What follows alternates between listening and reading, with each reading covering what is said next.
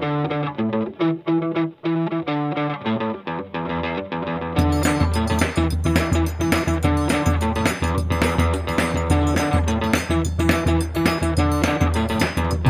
dia, boa tarde, boa noite. Estamos de volta com mais um episódio do JediCast.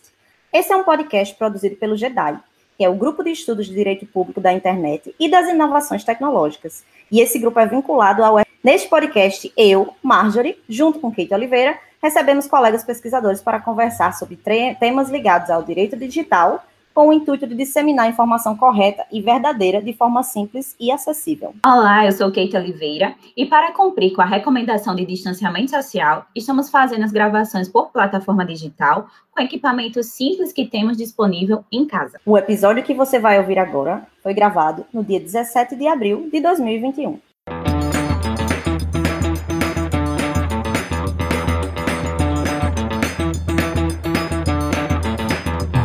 No episódio de hoje, vamos conversar sobre os direitos trabalhistas no contexto digital do home office. Com o desenvolvimento das tecnologias de informação e de comunicações, foi possível a concretização do trabalho remoto por diversas empresas, isto é, a prestação de serviço fora das dependências do local formal de trabalho.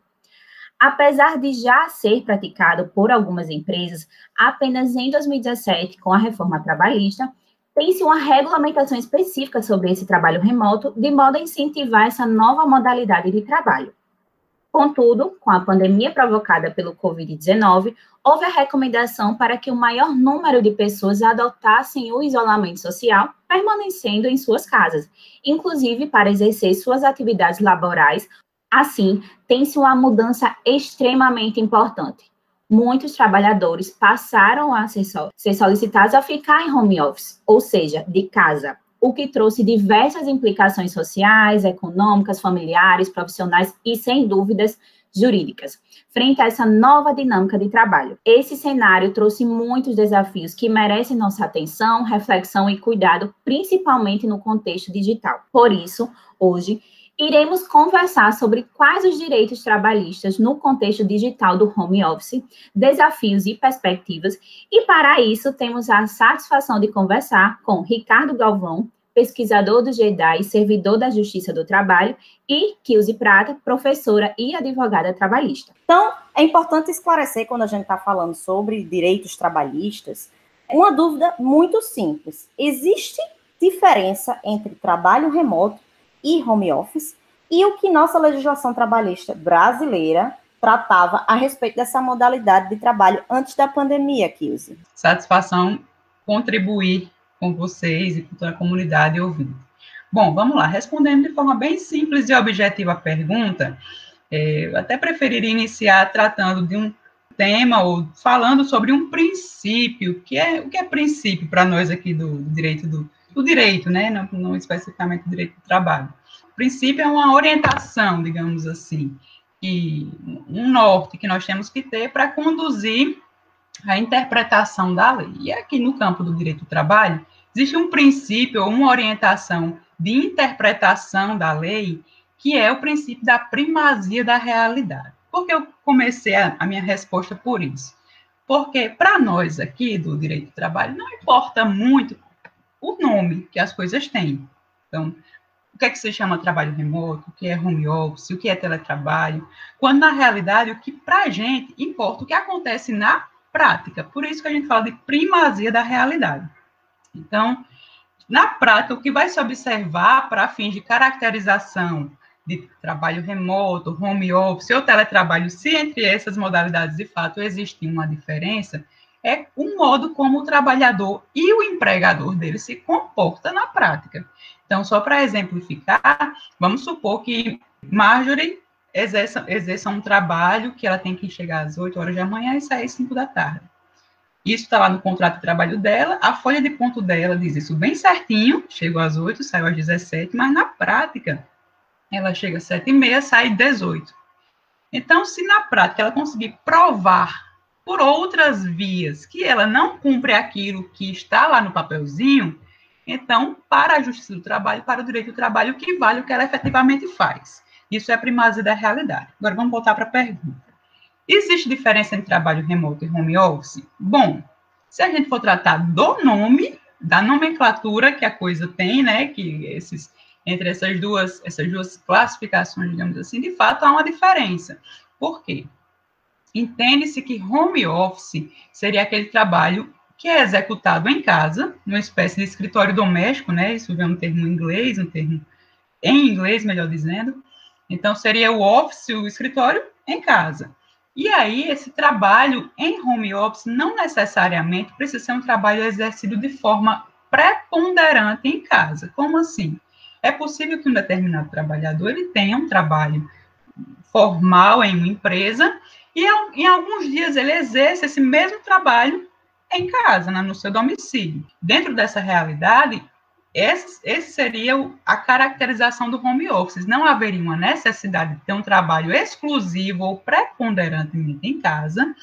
E o que ele faz em casa, quando está em home office, é exatamente o que ele faz na empresa. É como se a casa dele fosse a extensão do seu trabalho na empresa. Então, para essa espécie, para essa modalidade específica, não há uma, uma, uma regulamentação na legislação, porque, na verdade, o que se entende é que aquilo, tudo aquilo que se aplica ao trabalho na empresa também se aplicaria ao trabalho em casa, certo? Então, partindo da, da nomenclatura, do nome mesmo, home office seria isso. Por ausência dessa, dessa regulamentação específica ou diferenciadora, o que se aplica no trabalho se aplicar em casa.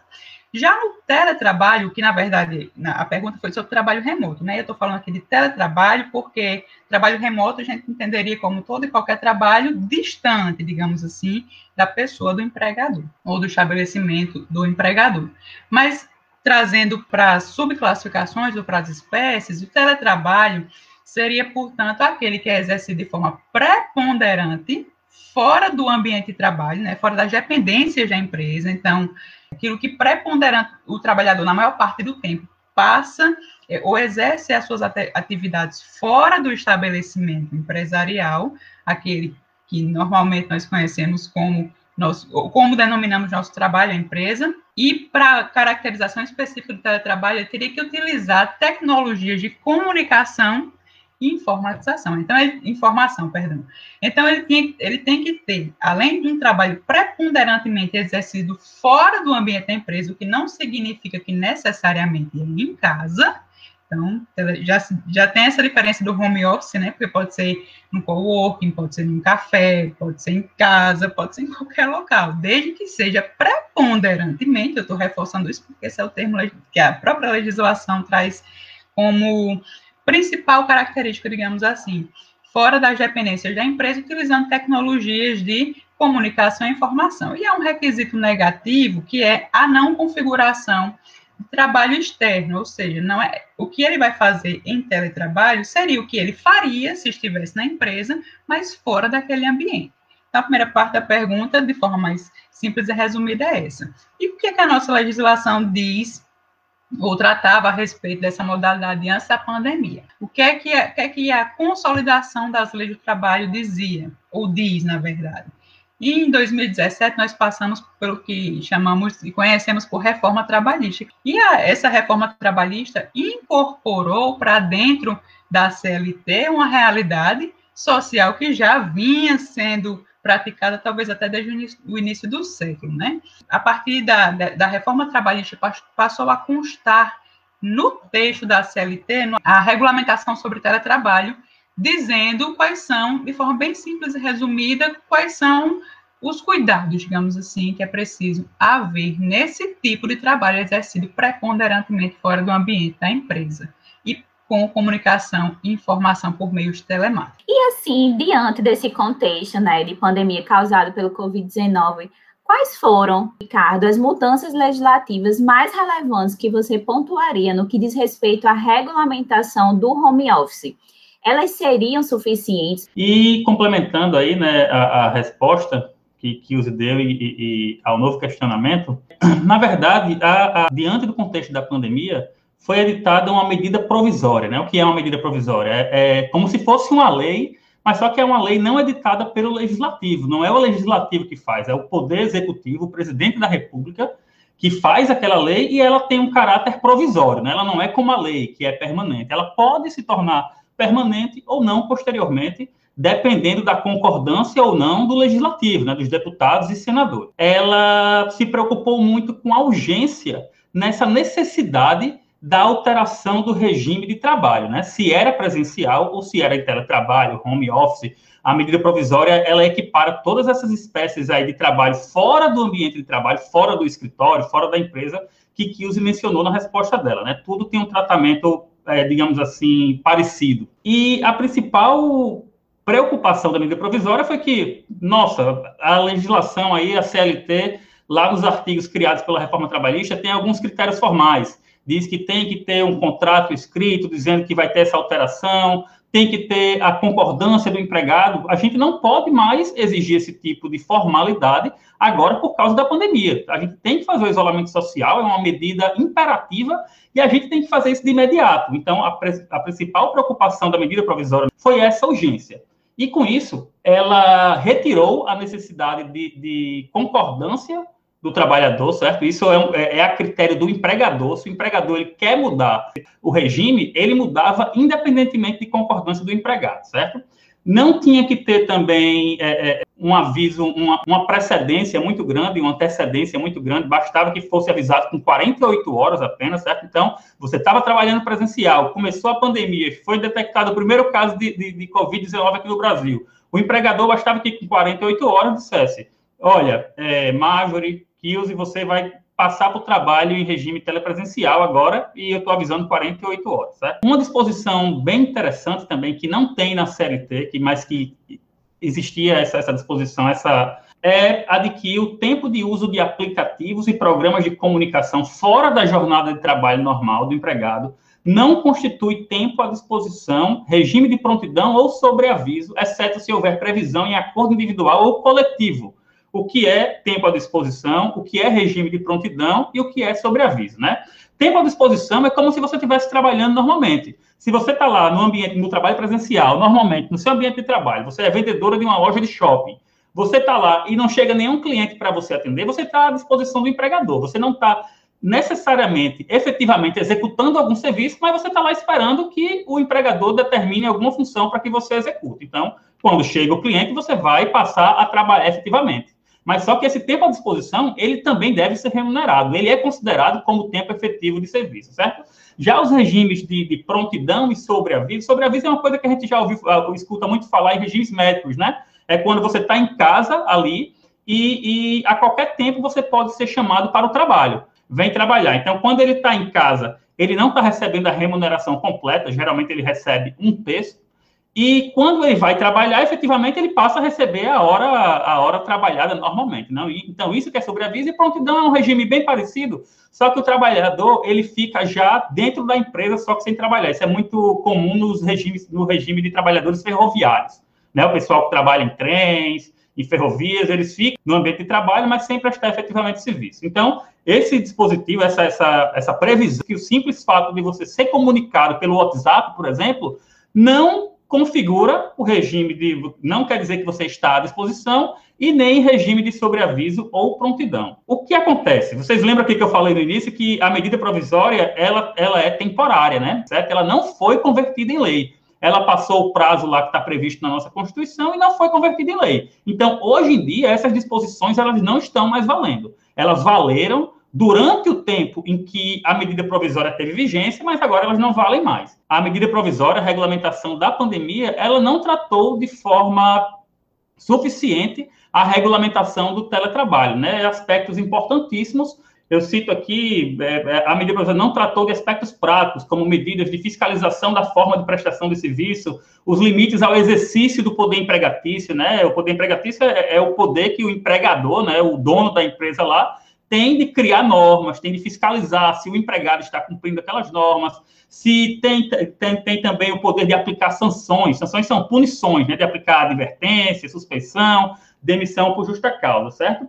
A medida provisória se preocupou muito com essa questão da urgência, mas não tratou de forma mais detalhada como é que o dia a dia do trabalhador, do teletrabalho ia ocorrer. É muito interessante a gente entender, né, que essa, essa pandemia, ela afetou tão diretamente e profundamente as nossas vidas em relação ao trabalho, né, a prática de, de trabalhar em si. Pegando o gancho nas coisas que você explicou e que Kios explicou lá no início, né, que a mudança para trabalho remoto, home, home office ou teletrabalho, o que quer que seja, ela trouxe alguns problemas da de como executar isso propriamente dito, né? Então eu queria que Kios falasse um pouquinho em como é que foi feito ou deveria ser feito o controle da jornada desses trabalhadores, né, pelos empregadores. O empregado precisa estar sempre à disposição do empregador? Com a, a inexistência agora da a gente não vai ter mais, não vamos buscar mais o que está disposto lá, e a gente volta para a CLT, é a consolidação das leis do trabalho, para analisar essa questão de jornada. E, bom, falando em jornada, a gente tem na Constituição Federal uma, uma limitação de jornada, que é a limitação de 8 horas diárias, 44 horas semanais. É o nosso módulo de limitação de jornada de trabalho. Só que, para que se consiga implementar esse módulo de jornada de trabalho, esse período, é necessário que o empregador tenha condição de fiscalizar o empregado. É preciso que ele tenha condição de verificar na prática, e aí eu retomo o princípio da primazia da realidade, se de fato o trabalhador está exercendo oito horas diárias e 44 horas semanais. Quando se tem uma impossibilidade de fiscalização dessa jornada, desse módulo, a gente cria circunstâncias atípicas no trabalho. E aí, a própria CLT, ele exclui controle de jornada de trabalho alguns, alguns trabalhadores, certo? E com a reforma trabalhista, no ano 2017, foi incluído lá nesse artigo os trabalhadores em regime de teletrabalho, ou seja, aqueles que exercem suas atividades de forma preponderantemente fora da empresa, com o uso de meios telemáticos.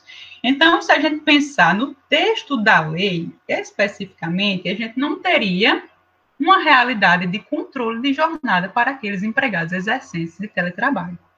Por quê? Por, qual é a lógica legislativa? Qual foi a ideia de quem criou a lei, né, e que incluiu esse, a princípio, a impossibilidade de fiscalização.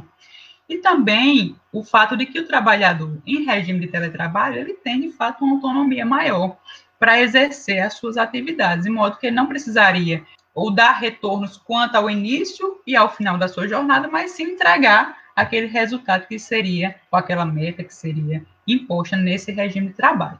Então, haveria necessidade de controle de jornada pelo texto legal, não. Agora, retorno sempre para nós aqui do direito do trabalho, o princípio da primazia da realidade é o que realmente nos conduz, nos orienta. Por quê? Se na prática, vamos pensar uma hipótese prática em que determinada empresa alterou o regime de trabalho presencial para um teletrabalho, o, aquele empregado foi para casa, porém, a empresa exigiu que às 8 horas da manhã ele logasse, exigiu que ele deveria fazer atendimentos até às 18 horas, disse expressamente ou constou no aditivo contratual que fez essa modificação de regime, que no horário de almoço ele não poderia atender, então vamos supor, meio-dia às 14 ele não poderia atender. Na prática, na realidade, a gente vê que há um efetivo controle. E aí, a lei, quando fala de exclusão da fiscalização, né, a gente pensa e retoma aquela ideia de impossibilidade de fiscalização, que parece ser incompatível atualmente com as nossas tecnologias, com aquilo que a gente dispõe na prática. Porque se hoje eu tenho sistemas informatizados, se eu tenho um celular que eu posso acessar um aplicativo, se eu tenho e-mail, WhatsApp, Facebook, Instagram, o que que seja, não estamos falando da via específica, mas das possibilidades informacionais, técnicas, tecnológicas, de se fiscalizar esse controle. Então, de forma simples e objetiva, a lei exclui os empregados em regime de teletrabalho do controle de jornada. Agora, se na prática esse empregado, ele de fato exerce atividades dentro de um, de um horário pré-determinado e fiscalizado remotamente pelo empregador, a gente, a gente teria, de fato, um controle. E aí, não mais excluiríamos esse trabalhador, por exemplo, o direito às horas extras.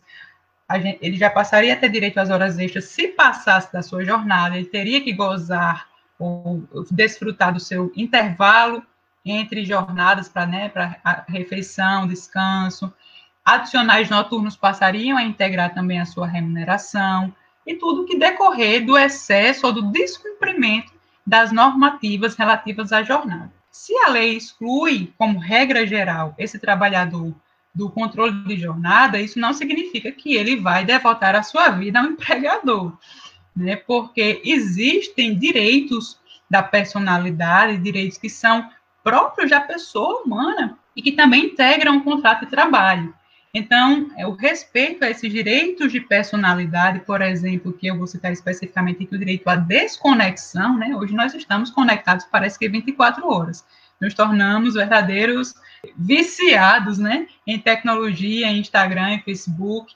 E essa desconexão é sempre necessária, inclusive no do trabalho. Então, o fato de estar em teletrabalho e se comunicar por meios telemáticos não significa que aquele empregado tem que estar sempre e à disposição do empregador, não tem hora, não tem momento para descansar, para dormir, não, porque ele não deixou de, de, gozar ou de ser titular do direito à desconexão, do direito ao seu descanso, de modo que, se isso também não for respeitado, ele passa a ser titular também de uma eventual reparação, de uma indenização por não ter descansado efetivamente e não ter cumprido seus projetos de vida. Bem, é, eu sempre gosto de dizer que, que quando você fala que um trabalhador não se aplica a ele os artigos lá da SLT que fala da duração da jornada, né, o empregador ele não tem a obrigação de pagar horas extras, mas ele não, também não pode exigir que o trabalhador preste uma jornada de oito horas. Não é apenas para beneficiar o empregador. Então, se ele, ele, por um lado, não tem a obrigação de, de, de pagar horas extras, né, porque o trabalhador eventualmente na prática passou mais de oito horas trabalhando, ele também não pode ligar para o trabalhador e, e, afirmar, olha, você devia estar no seu horário de trabalho. Então, tem o benefício, mas também tem o prejuízo, né? O empregador não é uma benesse da lei ao empregador. Porque esse ponto do controle de jornada de trabalho é um dos pontos que mais causa é, polêmicas com relação nessa relação de empregador e empregado, né? E a gente perceber que nesse contexto informacional parece que está todo mundo conectado e deve estar conectado à servidão, não deve ser a realidade, né? A gente tem que ter um bom senso, né, e cumprir realmente os direitos, né, todos aqueles direitos que estão encampados, né, que estão regulamentados nas legislações. E complementando, né, esse questionamento que foi direcionado à professora Kilze, Ricardo, quais seriam os principais desafios que você enxerga referente à implementação do home office, do teletrabalho, esse trabalho remoto, e os direitos trabalhistas, né, relacionados a isso? Bem, a, a, gente costuma dizer no direito, né, que o direito ele sempre chega atrasado. Os fatos sociais, as relações entre as pessoas vão mudando e o direito ele só vai regulamentar de forma adequada aquela realidade anos depois.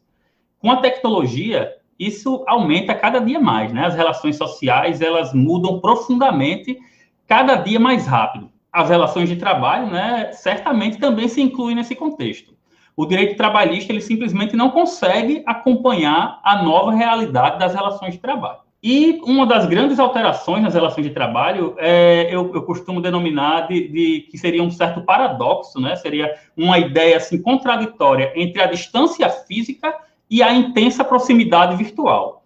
Ao mesmo tempo em que a gente está, eu estou desde a pandemia trabalhando, trabalhando em casa, mas ao mesmo tempo o meu chefe ele tem a possibilidade de entrar em, de se comunicar comigo muito grande, né? Porque ele tem meu WhatsApp, eu estou em um WhatsApp de grupo de trabalho, a gente tem as ferramentas do, do Google, né? Tudo ali, a, a, comunicação acaba sendo muito mais fácil, até mais constante do que quando eu estava no ambiente físico de trabalho. Então, por isso que eu digo que a gente tem esse, esse paradoxo, né? Já mencionamos aqui que, no sentido de que o tempo de uso de aplicativos e programas de comunicação fora da jornada de trabalho normal do empregado não seriam remuneradas. E embora essa medida provisória não esteja mais em vigência, o Tribunal Superior do Trabalho tem um entendimento, tem uma, uma orientação, a gente chama de súmula, é uma súmula do Tribunal Superior do Trabalho. O que é isso? É diante de vários casos semelhantes que chegam no Tribunal Superior do Trabalho, eles editam algumas regras, não tem força de lei, né? É, é, normalmente não é vinculante, não, não obriga os juízes e os tribunais regionais a decidirem da mesma forma, mas é uma orientação, dizendo, olha, se chegar aqui no Tribunal Superior do Trabalho, a gente vai decidir assim. Ela fala que o uso de instrumentos telemáticos ou informatizados fornecidos pela empresa ao empregado por si só não caracteriza o regime de sobreaviso. Vocês lembram né, que a gente falou aqui que sobreaviso é aquela questão, aquele regime do médico, né? Ele está em casa, não está recebendo o 100% do seu salário, mas recebe, é, é, via de regra, um terço, né? Então, o mero fato de você estar tá em um grupo, de você estar participando de um grupo de trabalho, não quer dizer que você está o tempo todo à disposição ali esperando determinações do empregador, certo? Fala que o empregado que, à distância e submetido a controle patronal por instrumentos telemáticos ou informatizados, permanecer em regime de plantão ou equivalente, aguardando a qualquer momento chamado para o serviço, durante o período de descanso, ele deve ser remunerado. Considera-se que ele está em sobreaviso, certo? Então, embora a gente não tenha mais a medida provisória, né, que tem essa regra dizendo que não está à disposição, a gente tem, não é uma lei, né, não é uma medida provisória, mas a gente tem essa orientação do Tribunal Superior do Trabalho. É, é interessante observar que essa súmula, ela é de, do ano de 2012, e a gente começou aqui a resposta dessa pergunta dizendo que o direito sempre chega atrasado, né? Então, vocês imaginem que em 2012 o Tribunal Superior do Trabalho estava tratando de processos que às vezes passa cinco, seis anos depois que entram com a ação para chegar lá no Tribunal Superior do Trabalho. Então, o Tribunal Superior do Trabalho, nessa súmula, estava tratando de fatos ocorridos em 2006, em 2007, e é interessantíssimo lembrar que o WhatsApp é de 2009. Com o WhatsApp, a proximidade, essa proximidade virtual que eu estou falando, se acentuou demais. Eu me lembro que, que aqui nos Estados Unidos, eu acho que talvez eles não tenham sentido tanto, porque o SMS lá era gratuito. Aqui não. Aqui, eu ainda me lembro que a gente enviava, a gente pagava. Né? Eu me lembro que eu estava no trabalho quando me, me, mandaram aí essa, essa dica do WhatsApp e eu fiquei, caramba, SMS de graça, ilimitado, como pode? Isso aqui, o pessoal é louco.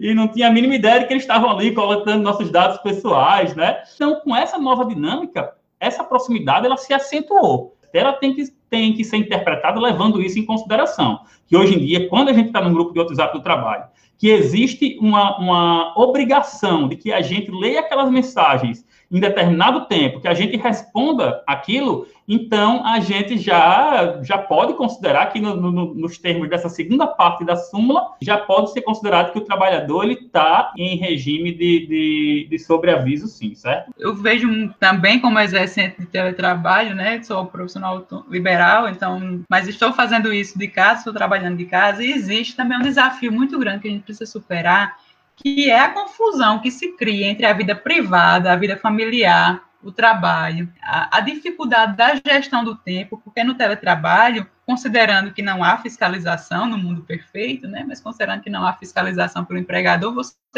a gestão da sua atividade passa a ser do próprio trabalhador, passa a ser sua mesmo.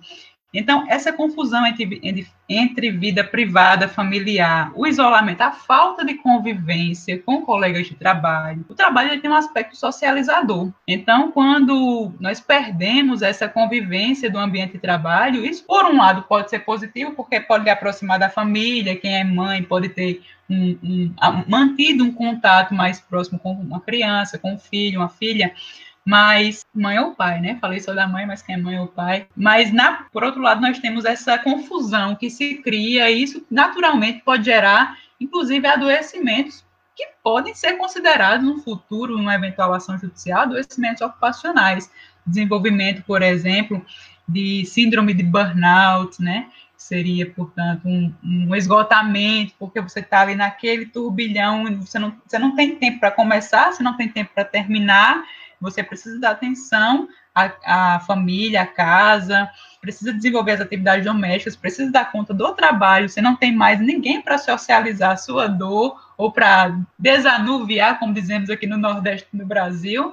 Então, são outros desafios que estão fora do campo que a legislação não enxerga, mas que na prática todos nós que estamos vivenciando esse tempo de Covid-19 tem, temos passado. Bem importante a gente tratar né, sobre esse tema específico, principalmente quando a gente fala de, de mães e desse ambiente de trabalho, que cada vez mais a gente está com pesquisas, né, com resultados bastante surreais com relação ao cansaço, né, a repercussão dessa exaustão nesse home office. Então, a gente tinha uma ideia bastante equivocada de que anteriormente todo mundo pensava, ah, tá em home office, então tá de férias, então não precisa trabalhar, sua vida é muito boa, obrigada, ah, queria eu. E quando todos nós fomos, a maioria né, de nós, fomos obrigados a ficar em home office, a gente percebeu que a situação era bastante caótica.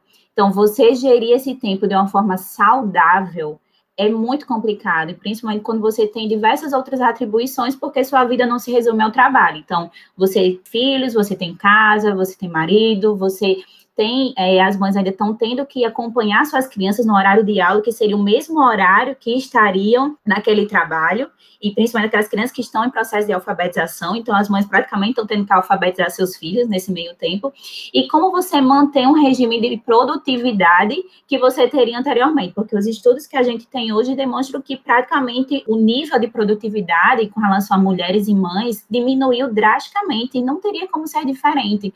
A rede de apoio mudou completamente, porque antes você contava com a mãe, você contava com a creche, contava com a escola, isso mudou de uma forma tão rápida que não houve tempo para se pensar. Então, da gente entender que o trabalho ele implica na nossa vida em diversos contextos e como a gente vai lidar com esse novo essa nova acepção, né, desse novo contexto de trabalho remoto, de home office de uma forma saudável, é algo que a gente precisa se preocupar e ter muito cuidado. Nossa, eu acho que se a gente tivesse vários dias para conversar sobre isso, não iria esgotar todos os assuntos que são extremamente necessários de serem falados, né? Ainda fazendo um, um adendo é, em relação a esse tópico, né, que todo mundo quis falar porque ficou tão é, tocado né, na, na relação da implementação do home office, eu queria recomendar um programa que é produzido pelas professoras Mariana de Siqueira e Caroline Marinho, que se chama Fofoca de Quinta. E elas fizeram, inclusive, essa semana, é, que é a semana do dia 17 de abril, né, que a gente está gravando, falando sobre exatamente maternidade home office e pandemia. Então, elas discutiram aprofundadamente todos esses, esses temas, especificamente em relação à maternidade e o cuidar das crianças em casa. Né? Então, recomendo que quem se sentir tocado aí, vai lá, escute e assiste, porque foi muito interessante. Então, a gente está se encaminhando aqui já para o final, temos as duas últimas perguntas. Então, eu vou pedir para Kilze falar um pouquinho agora. Se a gente estivesse no mundo perfeito, né? Não tivesse pandemia, mas a gente gostaria de regulamentar de, de maneira correta o home office o que seria o home office ideal? Bom, a CLT ela impõe alguns requisitos objetivos, talvez não fáceis de implementar, mas requisitos objetivos para que haja legalidade nessa transferência, nessa transmudação de regime do teletrabalho para o presencial, do presencial para o teletrabalho. Então, traduzindo o que a legislação diz, o empregador deve celebrar um aditivo contratual, então tem que fazer um contratozinho. Nesse contrato tem que haver mútuo consentimento do empregado para que ele passe para esse regime telepresencial. Deve constar também desse contrato quais são as atividades que serão realizadas pelo empregado lá no regime telepresencial, né, no teletrabalho. Também existem outras obrigações, ou outras, na verdade, não são obrigações, mas são recomendações que na prática são muito boas para evitar problemas, para evitar processos judiciais futuros. A primeira recomendação que eu poderia dizer aqui é que ele precisa, ele precisa ensinar, ser um tutor do empregado quanto às, pre, às precauções para evitar adoecimento, acidente de trabalho e doenças ocupacionais, que são aquelas vinculadas ao trabalho. Na prática, a gente sabe que é difícil, é impossível, talvez, eu diria, a fiscalização desse trabalhador que está prestando seu serviço em casa, até porque é uma limitação quanto à privacidade, há direitos que, ele, que também precisam ser respeitados quanto à privacidade, a manutenção da presença do empregador, ou pelo menos a ida ao empregador, seu ambiente de trabalho, né, em casa, no caso, mas é uma previsão que consta na CLT e que parece transferir para o empregado a responsabilidade pelos cuidados na, quanto à questão ocupacional, né, e a saúde e segurança do trabalhador. Então, nesse aditivo contratual, para que se adeque à lei, mas para que se adeque à lei é preciso que o empregado instrua, oriente quanto à manutenção da rigidez da física, psíquica desse trabalhador no exercício das suas atividades em casa, o empregado deverá assinar nesse aditivo contratual um termo de responsabilidade se comprometendo a seguir aquelas instruções e, aparentemente, o que a lei quer fazer, depois de cumprir essa formalidade legal e contratual, transferir para o empregado a responsabilidade pela manutenção dessas condições, dessas boas condições de trabalho na sua casa. Outro ponto que deve ser abordado, recomenda-se por um outro princípio, por uma outra orientação que a que a nossa relação de trabalho tem, que é o princípio da alteridade, ou seja, os riscos da atividade, eles sempre vão correr por conta do empregador. Então, em razão desse princípio, recomenda-se que nesse aditivo contratual conste também uma espécie de indenização ou de ressarcimento ao, empregado pelos equipamentos que ele porventura tenha que adquirir ou por gastos extraordinários que ele passe a ter em razão do exercício do trabalho em casa. Por exemplo, isso é muito comum, chega uma reclamação que sempre me chega no exercício da atividade advocatícia. Então, aquele trabalhador passou para um regime telepresencial e a sua conta de energia, que era 200 reais, foi para 400. Ele precisava de, um, de uma internet potente aí dobrou o valor da sua internet.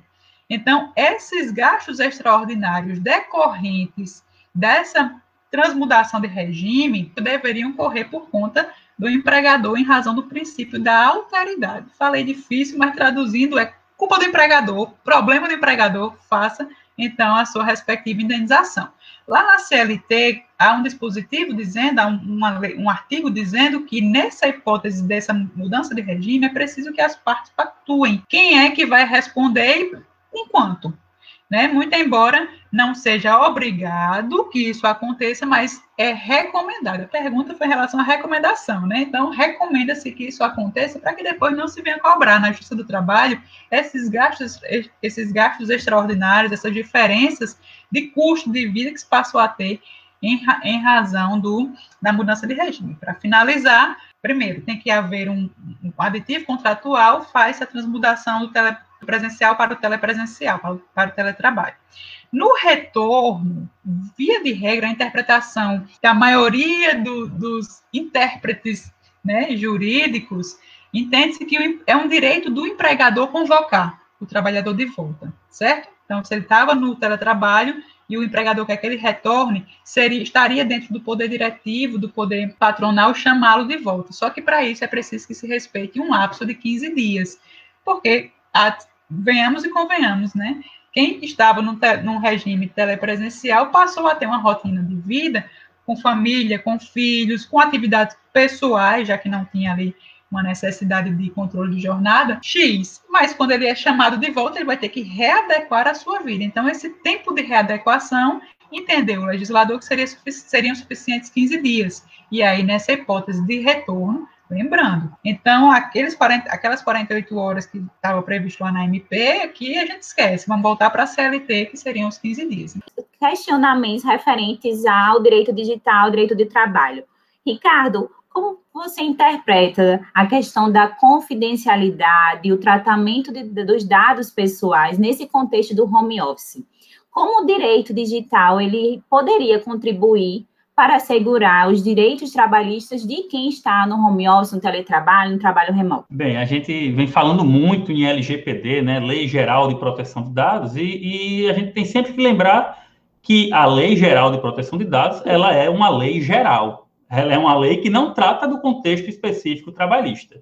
Então, quando nós vamos é, aplicar uma lei geral a um contexto específico, nós temos que fazer determinadas adequações, né? E não existe uma previsão específica na LGPD, a contrário de, de, da, da, regulamentação lá da União Europeia, né, o GDPR, é, aqui na LGPD não tem nenhuma regulamentação específica de, de tratamento de dados pessoais nas relações de trabalho, certo? É, e essa virtualização aí da, da, da, relação de trabalho, né, além desse já mencionado aqui paradoxo entre a distância física e a proximidade virtual com o poder do empregador, é, a virtualização também gera uma necessidade de se ter uma criatividade maior quanto à forma de direção da prestação de serviços. A direção da prestação de serviços é o poder que o empregador tem ali de fiscalizar o, o seu trabalhador, né? Ah, deixa eu ver se esse cara está trabalhando mesmo se eu não estou remunerando ele para ele ficar em casa dormindo, né? Então, é razoável que exista alguma forma, desde que ela não seja invasiva, desde que afronte a direitos de privacidade, de intimidade do trabalhador, é, é necessária uma forma que realmente o empregador possa tratar de forma adequada deste controle, certo? É, Para que esse acompanhamento não seja considerado irregular, é preciso que seja observado o bom senso. O bom senso é uma regra de ouro, né, quando não se existe uma regulamentação específica em norma jurídica. Nesse contexto né, de home office, há um claro, um claro embate ou conflito de valores. De um lado, tem o poder diretivo do empregador, é um direito do empregador, né? e do outro tem a privacidade do trabalhador, tanto no aspecto clássico que a gente estuda no direito, como o direito de estar só, que a privacidade inicialmente ela era entendida como isso, era não, eu quero ser deixado em paz, eu quero ficar sozinho, não quero que ninguém venha me aperrear o juízo. Então, isso é, o, é o, a, a feição clássica do direito de privacidade. Mas hoje em dia, com o desenvolvimento tecnológico, a privacidade ela também tem um aspecto muito relacionado à proteção de dados pessoais. É, no meio jurídico, quando a gente chama, se depara com a situação que há um embate de valores, que há um conflito entre dois valores, um direito de um do empregador e o direito do, do, empregado, a gente chama, é, a gente utiliza um método chamado de ponderação. O que é uma ponderação? É pegar os dois direitos e analisar naquele caso concreto qual o direito que deve prevalecer. Apenas naquele caso concreto, sem prejudicar, sem jogar fora totalmente aquele outro direito, certo? E para isso a gente disse que a medida tomada pelo empregador, aqui no caso, ela tem que ser adequada, necessária e proporcional. O que é isso? Uma medida adequada é quando a medida ela é capaz de atingir a finalidade a qual se destina. Ela é necessária quando não há outro meio que seja menos prejudicial ao trabalhador para atingir aquela finalidade. E ela é proporcional se ela não afronta um senso de justiça do homem médio, né, que a gente chama, da, da sociedade média. Não, será que essa, que essa medida aqui ela não é desproporcional? Será que a sociedade não acha que isso é uma medida muito invasiva? Isso é o que a gente chama de proporcionalidade e pode ser que, sem dúvida, esse aí é o, é o requisito mais subjetivo dessa de, de análise, né? É, algumas ferramentas utilizadas pelo empregador, por empregadores no contexto da pandemia, certamente não seriam aprovadas neste teste de proporcionalidade principalmente por não serem necessárias. A gente vem saindo reportagens e mais reportagens aí falando de algumas dessas medidas, né? Alguns exemplos muito comuns vem sendo a necessidade de manter o software de reuniões aberto e com a câmera ligada durante toda a jornada. Então, o trabalhador ele é obrigado a trabalhar com a câmera, com a câmera ligada o tempo todo ali, sendo filmada a sua casa também, né? Isso, de certa forma, já invade a própria privacidade e, e, a inviolabilidade, digamos assim, virtual do domicílio do empregado. Existem também ferramentas que monitoram e capturam a tela do computador, softwares que contam o registro de teclas digitadas por minuto. Esse grau de vigilância não passa no teste de proporcionalidade que a gente falou aqui, e a depender do caso, não poderiam ser utilizadas nem mesmo no trabalho presencial. Por exemplo, já é pacífico na Justiça do Trabalho que você não pode fazer controle de idas ao banheiro do trabalhador durante a sua jornada de trabalho. Então, se eu tenho que estar o tempo todo na frente da câmera do computador, com o software, né, com o Meet, com o Zoom ligado, e eu não posso sair em momento nenhum, se isso não pode ser feito nem no ambiente presencial de trabalho, qual o empregador tem um controle mais rígido, né, mais próximo, imagina no ambiente virtual, né? A empresa, na verdade, ela tem que confiar no seu método de seleção e confiar no seu colaborador. Ela própria selecionou aquela, aquela pessoa para trabalhar, né, para ser, ser empregado, e o controle ele deve ocorrer sobre a prestação de serviços e não sobre a pessoa. Por exemplo, se você tem, se você estabelece metas razoáveis e o trabalhador ele consegue cumprir aquelas metas, não tem sentido você fazer o controle de um trabalhador que, na verdade, não deveria ter controle de jornada, como o Kilse falou aqui muito bem, né? Fala que esse trabalhador não tem, não se submete ao regime lá de, de controle de jornada da CLT. E se, por um lado, né, essa, essa vigilância ostensiva ela é justificada pelos empregadores por uma eventual queda de produção, o que prejudicaria o lucro dos trabalhadores da empresa, né? Eles nunca demonstram também a economia que o teletrabalho gera para a empresa. Eu fiz um cálculo rápido aqui antes da nossa conversa, e só com, com a cessação do pagamento de vale de transporte, o empregador ele já economiza cerca de 20% para aquele trabalhador que ganha um salário mínimo. E fora isso, você reduz aí, tem que reduzir o custo com água, custo com energia, locação de prédios e reformas prediais nos casos de teletrabalho permanente, né? Para justificar essas, essas invasões de privacidade, os empregadores eles falam da queda do lucro, né? De uma suposta queda no lucro e não consideram também esse outro lado da moeda, né? É, Para finalizar aqui, eu só queria falar também de uma questão que esses softwares, né, eles não analisam outros contextos, contextos sociais. Kate O'Neill, né, no livro Algoritmos de Distribuição em Massa, ela, ela explica muito bem a, a, o funcionamento de um software, que ela dá o exemplo lá das escolas norte-americanas, que implantaram esse software para gerar, calcular a produtividade de professores do ensino fundamental. E eles viram que professores que tinham relações maravilhosas com os seus alunos, que eram profissionais que sempre eram elogiados em reuniões de pais e mestres, os alunos sempre tinham um aprendizado muito grande, eles, ela verificou que o software ele não detectava essas relações interpessoais, por exemplo.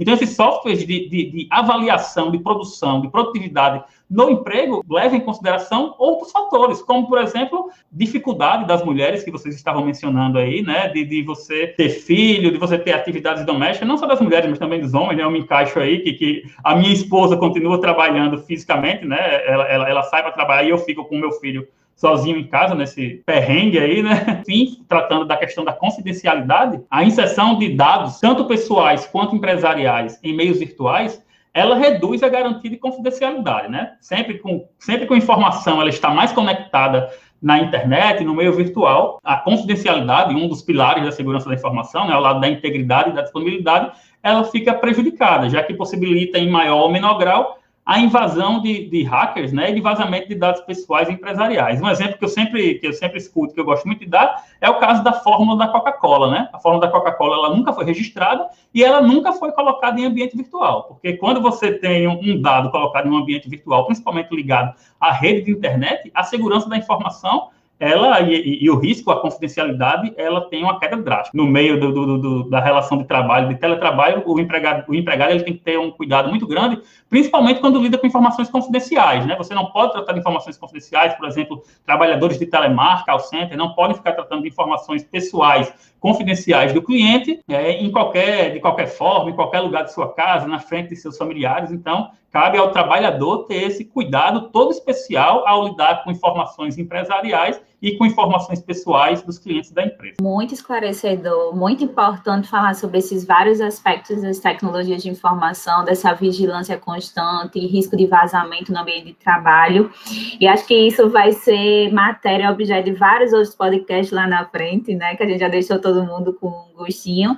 Mas vamos lá, queria convidá-los então para um, um encerramento, né? Para cada um deixar suas contribuições finais sobre esse tema. Bom, primeiramente eu gostaria de agradecer o convite para participar desse momento, desse bate-papo de cantina quase aqui. Muito proveitoso tudo que, falamos e principalmente foi um prazer conhecê-los em teletrabalho, né?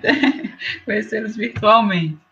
E como mensagem final, eu gostaria de apenas ressaltar, talvez seja uma mensagem para mim mesma, né? Esse momento de teletrabalho ele é um momento que nos desafia a uma autorresponsabilidade muito grande, um, um respeito às nossas limitações. Às vezes a gente, em nome de uma eficiência ou de ser uma, um super profissional, uma super profissional, nós desrespeitamos os nossos próprios limites. E isso naturalmente vai trazer consequências, se não a curto prazo, mas a médio e longo prazo, nas nossas relações familiares, interpessoais, qualquer nos aspectos relacionais, também na nossa saúde mental, no respeito ao descanso, ao, ao lazer, à desconexão. Tempo de pandemia tem nos ensinado e, e nós precisamos aprender, né? Precisamos ser bons alunos, bons estudantes da, das nossas vivências, das nossas experiências, para que saiamos daqui e espero que não enfrentemos nada mais parecido, né? Não enfrentemos outra, mas se precisarmos enfrentar outra vez, que saibamos enfre enfrentar com parcimônia e com inteligência emocional, que é algo que é uma, é uma construção, naturalmente, gente não consegue fazer isso do dia para a noite, mas respeitar e conhecer os próprios limites vai ser um, o salvador da pátria no fim de tudo isso que você que divulguemos esse espaço aqui de democratização da informação, a, a cidadania digital, para que tantas pessoas possam alcançar as informações que nós deixamos e que serão doravante deixadas aqui nesse, nesse podcast. Muito obrigada. Bem, inicialmente eu gostaria de agradecer né, o convite aí. Foi um prazer estar aqui com vocês conversando sobre esse tema tão importante e me colocar à disposição que sempre que for envolver direito do trabalho aí, pode me chamar que o convite já está aceito. Como mensagem final, eu queria deixar aqui realmente a ideia de que a palavra-chave, que eu gosto até de chamar de direito do trabalho digital, né? Eu acho que não existe propriamente um direito digital, longe do direito do trabalho, né? Nessa, é, é, na regulamentação dessas atividades novas trabalhistas, né? Essa nova forma de trabalhar. Então, é, é um direito do trabalho digital. E a palavra-chave é realmente regulamentação. Quando existe uma, uma frase que, para mim, justifica a própria essência do direito do trabalho, né? Uma frase de Henri Lacordaire que fala que entre o rico e o pobre, entre o fraco e o forte, a liberdade escraviza e a lei liberta, né? A gente sempre está acostumado a achar que a liberdade é que realmente é bom para a gente, né? Mas não, isso é em relações que as partes estão no mesmo patamar decisório. São partes que têm ali, que não tem hierarquia entre elas, né? Na relação de trabalho, na relação do consumidor, não. Na verdade, é a lei que vai libertar a gente. E a desregulamentação escraviza. Então, a ideia é essa, que realmente essas relações, essas novas relações sociais, com um atraso maior ou menor, como é inerente ao direito, né, elas sejam regulamentadas por normas jurídicas. E na falta de normas, de normas jurídicas regulamentadoras que tratem disso, como eu falei aqui, a regra de ouro é bom senso, né? né? A gente acho que tem um senhor programa hoje, um senhor episódio, deixar a gente com gostinho de quero mais, né? Vamos pensar em outros temas, porque com certeza eles vão aparecer. Porque eu acho que o teletrabalho, seja lá ele como ele, seja lá como ele for exercido, chegou para ficar de vez. Eu acho que a gente nunca mais vai voltar para o formato que existia anteriormente. Então, queria agradecer mais uma vez, Kate, minha parceira, queria agradecer Ricardo, queria agradecer Kilze, por participarem dessa conversa, né? E aí, em nome do Jedi, vamos lá, gente. Compartilha aí esse episódio, escuta ele, escuta ele até o final, manda suas perguntas, manda sugestão de temas para os nossos os próximos episódios. E é isso. Eu queria agradecer mais uma vez todo mundo que ficou até aqui e a Rocha e vem com a gente.